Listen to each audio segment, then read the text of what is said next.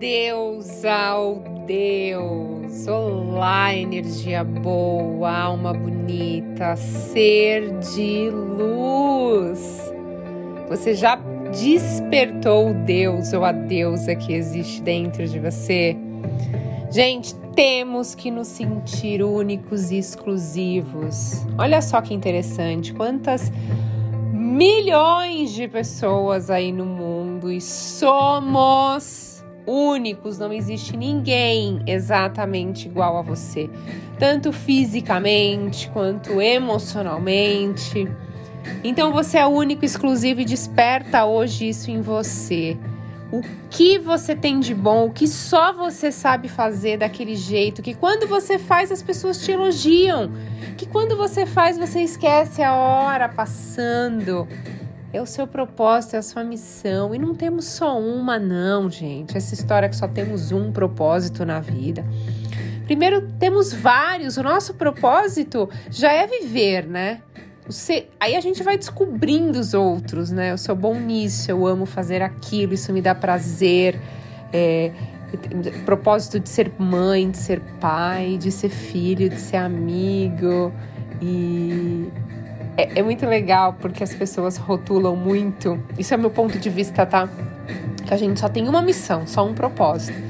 E a gente vai mudando o nosso propósito conforme a nossa evolução e a gente também a viver é o propósito maior, né? Você se, se sentir honrado de estar aqui nessa dimensão, de ter vindo nessa dimensão com os pais que você veio, com a família que você veio, porque você escolheu no outro plano isso, tem um porquê.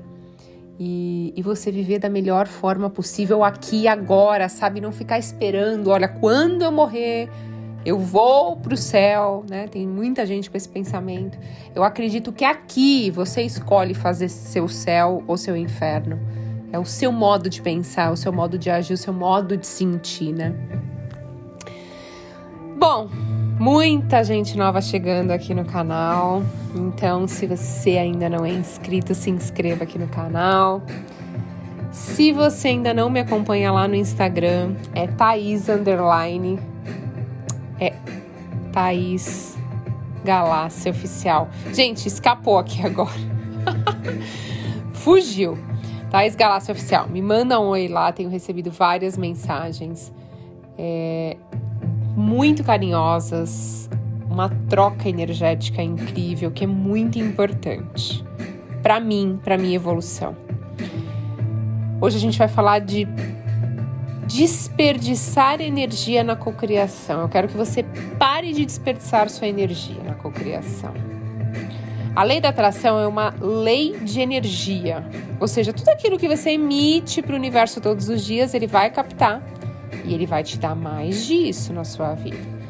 Então entenda, o universo é a fonte de energia vital. E se a gente não estiver em equilíbrio com a nossa energia, a sua vida também não estará. Como estamos sempre no piloto automático, acabamos focando nosso tempo, a nossa energia, o nosso foco e concentração em resolver problemas. Interessante, né? A gente tem essa tendência de ficar relembrando daquela pessoa que magoou a gente, daquele contatinho que não ligou mais pra gente, focando na falta, na escassez, olhando a vida do outro, o outro tem mais, tá viajando mais e você sempre faltando ou com medo que vai faltar, sabe? Quando a gente começa a fazer as contas e fala: caramba, acho que não vai dar para pagar todas as contas. Ou será que o mês que vem vai dar para pagar as contas? A gente fica focando a nossa energia em: ai, eu não vou ter dinheiro suficiente.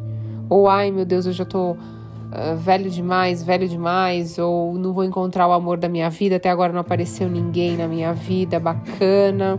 Ou a pessoa que está doente fala, ai, não vou me curar dessa doença, não tô bem, e, e os exames não melhoram, aí você fica focando mais ainda na doença todos os dias, relembrando, focando ainda mais aí na sua mente, no seu corpo, potencializando isso.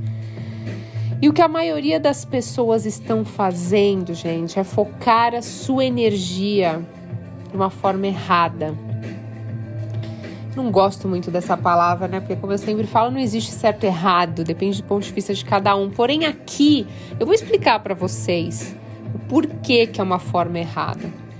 Eu atendi uma pessoa em mentoria que ela veio trabalhar comigo a parte financeira dela. Bom, o que as pessoas mais trabalham comigo em mentoria, vou até aqui abrir para vocês, é parte financeira, amorosa e saúde em terceiro. Em quarto lugar vem espiritualidade, mas a maioria vem trabalhar comigo a parte financeira. Então eu atendi uma pessoa que ela queria, uh, ela se queixava que estava sempre no limite, usando cartões de crédito, pagava sempre o mínimo, correndo juros absurdos, já tinha pedido dinheiro emprestado.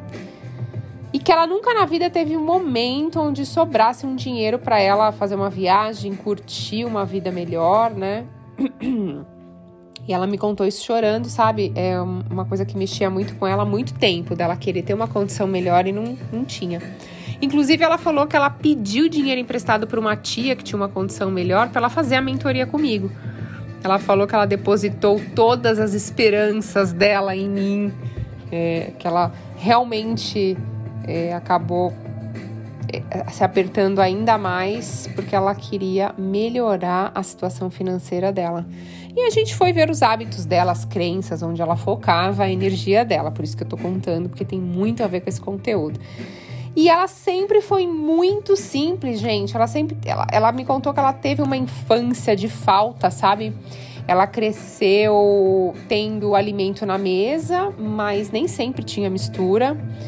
É, ela viu os pais brigando por dinheiro. O pai dela às vezes chegava até a agredir a mãe quando ele estava chegava em casa bêbado.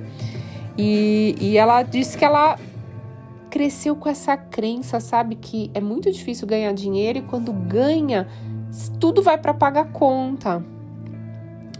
E ela tinha no fundo dela, bem enraizado, gente, a crença que ela nunca ia ser rica na vida dela, porque ela nunca conheceu alguém na vida dela que tivesse dado bem. E é engraçado que essa tia que emprestou o dinheiro para ela, ela não era rica, tá? É que ela tinha recebido o 13 terceiro da aposentadoria lá, tinha guardado esse dinheirinho para caso tenha que comprar algum remédio. Olha a cabeça da pessoa focando já nisso, vou guardar o dinheiro porque se eu tiver que comprar um remédio. Ela não pensava assim, vou guardar o dinheiro, vou investir ou vou guardar o dinheiro para fazer uma viagem, não, era pensando já em gastar com remédio, a crença da tia dela. E, e ela disse que nunca tinha conhecido ninguém na vida que tinha se dado tão bem, assim, que tinha ficado rico. É, seus parentes, seus amigos viviam com pouco. Até namorados que ela arrumava tinha a mesma frequência que a dela. Sempre estava devendo, não tinha condição de sair em bons restaurantes, era sempre tudo muito simples. E ela tinha um desejo muito forte dentro dela de mudança. É o que eu falo, né? No livro Cocriando Sonhos eu falo muito sobre isso, do desejo ardente de algo.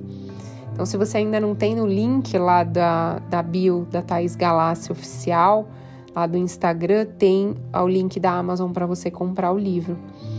E aí ela queria mudar. Então, esse 5% que é o consciente dela, queria, racionalmente, ela queria mudar. Mas as crenças dela, ou seja, os 95% que estão lá no subconsciente, falava para ela: não, como assim? Até parece.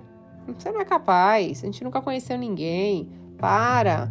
É muito difícil ganhar dinheiro e quando ganha tem que pagar as contas e acabou. É como se o inconsciente falasse com a gente, sabe? Porque ele já registrou isso como verdade absoluta e acabou. É isso que ele aprendeu que é o certo. Olha que interessante. É bem assim que parece que a, a nossa mente subconsciente pensa. A gente descobriu quatro crenças enraizadas bem forte de escassez e falta quando a gente fez lá o alinhamento energético. Fiz uma técnica nova que eu estou usando agora, que eu fiz com ela também. E a gente trocou energeticamente no subconsciente essas crenças. Passado duas semanas, normalmente é o tempo de retorno é, entre uma sessão e outra. Tem pessoas que são duas, tem pessoas que são três, enfim, depende do, do que eu apliquei na pessoa. Ela passou duas semanas, ela retornou e ela falou: Olha, não consigo explicar para você o que aconteceu, Thaís. Não consigo, de verdade. Mas a sensação que eu tenho dentro de mim é de tranquilidade. Sabe quando você não precisa se preocupar com o dinheiro? Que era uma coisa que eu acordava e dormia pensando nisso. Ou seja, ela focava a energia dela 24 horas focando em será que eu vou ter? Será que vai dar? Meu Deus, eu nunca tenho dinheiro para nada.